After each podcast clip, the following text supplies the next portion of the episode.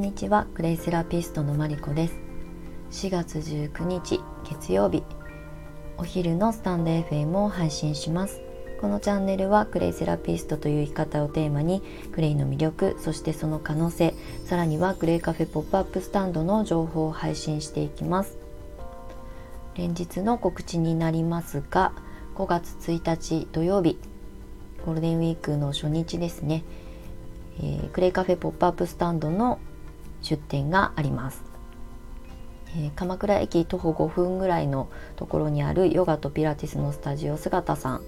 というねスタジオさんなんですが15周年記念イベントを、えー、5日間にわたって開催されるということで、まあ、ヨガスタジオをねその開放していろんなコンテンツいろんなメニューお野菜の販売があったりとかっていうまああの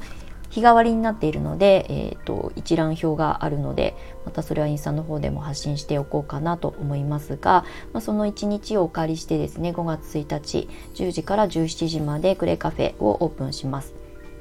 当日はクレイの販売とか体験コーナーはもちろんのこと、まあ、クレイセラピストってどういう活動をしてるのかなとかっていうご興味を持ってくださる方と会話を楽しみたいなとも思っているので本当にお茶を飲む感覚でいらしていただいて、まあ、カフェのような感覚で足を運んでいただけたらいいなと思っております。で当日はそれ以外に私の友人たちで、えーと、おうちサロンをしている女性だったりとか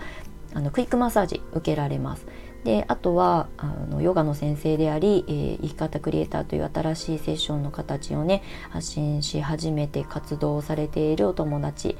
まあ、女性4人でねその日は盛り上げていきたいなと思っております。なのでそれぞれの、うん、立場とか、まあ、共感できる視点だったりとか、まあ、それぞれだと思うので、まあ、現場にね足を運んでいただいて、まあ、それぞれの女性たちから話を聞いたりとか何かね相談事があったりとか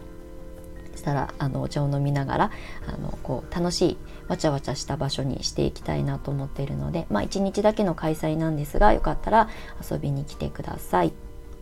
はい、では本題に移っていきたいと思います。あの3回目になりますが私のねクレイセラピストという生き方、まあ、何年1年目はこんなことしてたよとか2年目3年目はこんなことしてたよっていうことを、まあ、前回前々回を通してお話をさせてもらってきたんですが今日は3回目でいよいよですね私が4年目5年目になった時に、まあ、どんな変化があったかっていうこととどういう活動にあの移行していったかっていうことをお話ししようかなと思います。3年目から4年目までにかけては特にですね湘南に移住してきてまだ23年なので横のつながりをとにかく作ろうということで自分の足を使ってですねイベントごとに出店したりとか、まあ、いろんな方の紹介を受けて、えー、とご縁がある場所でワークショップをさせてもらったりとか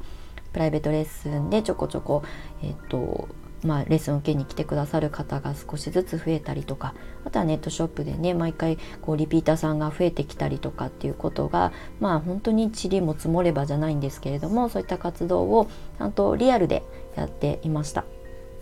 でいよいよまあ4年目に入ってインストラクター講師の資格を取ったところで、まあ、教室業として、まあ、今まで経験がないのでどういうふうに見せていけばいいのかなどういう場所に、まあ、教室、まあ、それは仮の場所であったとしても、ま、構えていけばいいかなっていうことで、まあ、いろんな場所を探したりとかねレンタルスペースもそうですしまあなんかこうシェアオフィスみたいなものがたまたま出会えたりとかして、まあ、ね、そういう場を抑えてみたりとかいろんな活動いろんな経験を積み重ねながら、まあ、その中で、まあ、徐々にね横のつながりもできてきて、まあ、私が湘南にいることを、まあ、分かった上でわざわざ東京からねレッスン受けに来てくださるような方も本当にじわじわなんですが増えてきたタイミングだったのでじゃあいよいよ SNS に力をもう一回注ぎ直してみようというふうに思いました。そもそもブログはずっと書いていたし Facebook だったりとか、まあ、SNS 自体はもともとすごく私は好きな方なのでうんと発信はしてたんですけれども、まあ、私の年齢がちょうどその頃38とかぐらいだったかなだったのでえっ、ー、とまあそろそろ私の発信に興味を持ってきてくださる方の年齢層が下がってくるだろうなっていうことを見越した上で、まあ、Facebook だったりとかその当時主流だったブログもアメブロだったりっていうところからちょっと違う、えーと、切り口で発信していった方がいいなっていうふうに思ったのでその当時、まあ、集中してやり始めたのがインスタでした。ただまだねそのインスタグラムの中でクレイセラピストが発信しているなんていうことがほぼ皆無だったのでじゃあここがもしかしたら私のブルーオーシャンかもみたいなことを感じたのでもともとインスタ好きでやっていたっていうのもあったので写真を撮ったりとか加工して文字を載せていくっていう作業はすごく、まあ、個人として好きだったので、まあ、何の支障もなくハードルもなくまあ、参入できたっていうところで、まあ、とにかく写真にこだわり、まあ、別にねあのカメラの撮影スキルがあるわけでは全然ないので iPhone1 個でもう新しいカメラを買うね資金もその当時はなかったのであの古びた iPhone1 台でずっと写真を撮り続けていました。でとにかくあの発信数は誰にも負けないつもりで朝起きて寝るまでもうほとんどあんまり睡眠取れてなかったんじゃないかと思うぐらいもうずっとインスタに張り付いてその当時はやっていました。で本当に1年近く、まあ、積み重ねて蓄積したものがいよいよ人の目に触れるあのなんだろうなタイミングが来たのかたまたまねいろんなところからこう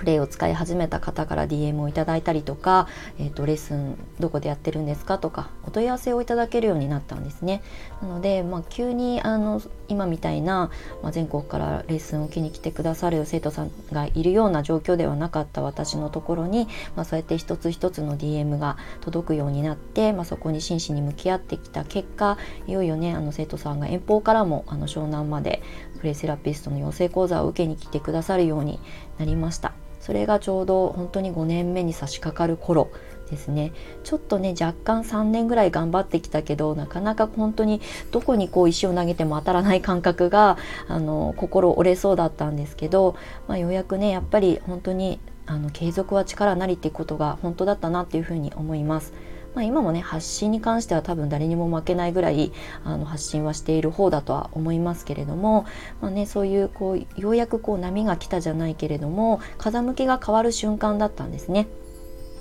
それが4年目5年目まあねこうやってあの今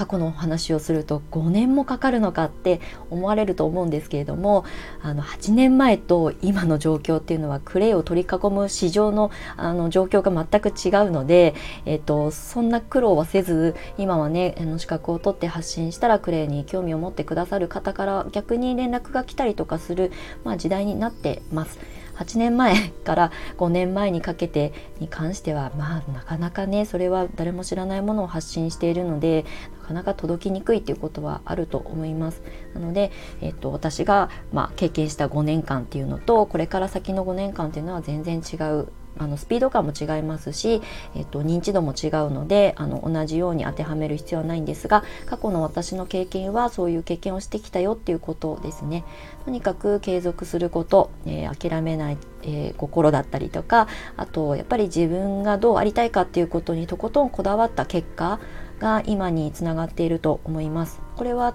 きっとね私が結構自信家に見られる、まあ、ゆえんかもしれないんですが自分が選んだもの自分が信じたものは信じ抜くっていうことを、まあ、基本的に昔から結構徹底してるんだと思うんですが、まあ、自分がいいっていうものはいいに決まってるじゃんぐらいの、まあ、ちょっと高飛車ではあるかもしれないんですがいいとあの信じたものちゃんと裏付けが取れているものに関してはたくさんの人に届けたいなと思ってきた、まあ、信念もあの強かったんだと思います。なのでその4年目から5年目にかけてはようやくあの日の目を浴び始めたというタイミングになってきます。そこからねありがたくもあの生徒さんたちがたくさんあの講座にね、えー、受講しに通学してくださるようになったので素敵なご縁に恵まれて、えー、6年目7年目に向かっていきます。ちょっとあのずるずる引きずりますがまた次回6年目7年目そして今に関しての、えー、経験値だったりとか今何を感じてるかなんかもお話ししていきたいなと思っております。ちょっと今日はねあのこの後時間が取れそうなのでライブをやるかもしれませんがもしあのお時間あってお暇な方は覗きに来てください。はい、では今日月曜日1週間始まりますが素敵なあの1週間をお過ごしください。お付き合いいただきましてありがとうございました。のりこでした。